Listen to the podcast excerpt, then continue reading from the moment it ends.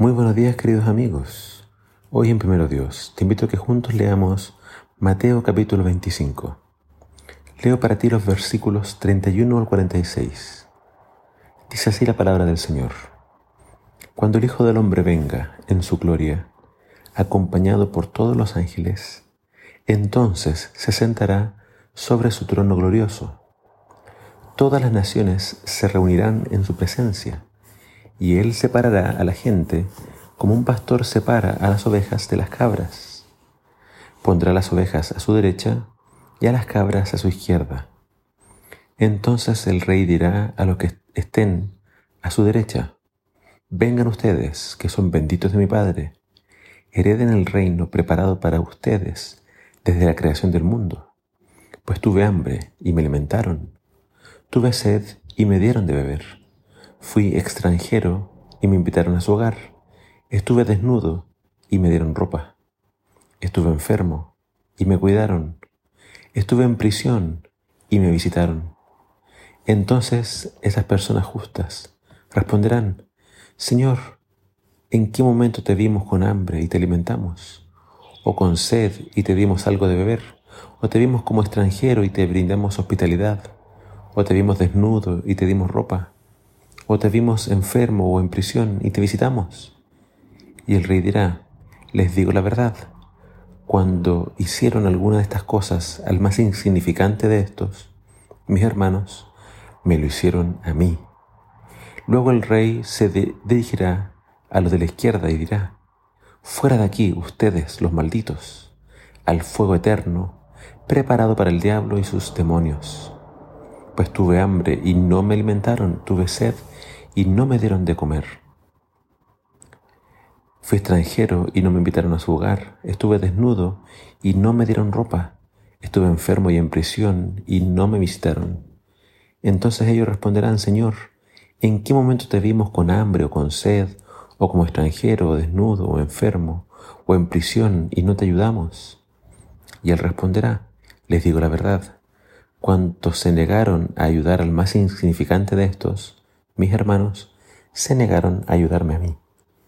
Y ellos irán al castigo eterno, pero los justos entrarán en la vida eterna. Las tres parábolas de este capítulo siguen siendo parte del discurso de Jesús a sus discípulos en el Monte de los Olivos. Por lo tanto, su contexto inmediato son las señales de la segunda venida de Cristo. ¿Qué nos quiso enseñar Jesús a través de estas parábolas?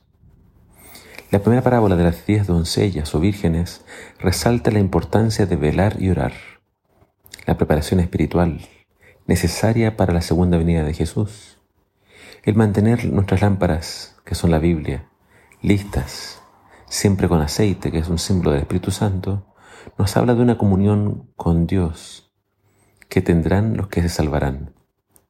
Están conectados con Dios porque estudian la Biblia y han recibido el Espíritu Santo. La siguiente parábola, la de los talentos, nos habla, nos habla de la importancia de trabajar para el Señor. Mientras esperamos su regreso, no nos podemos mantener ociosos.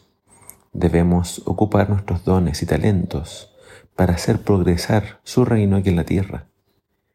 Jesús termina este discurso con la parábola que acabamos de leer, la parábola del juicio final sobre las naciones.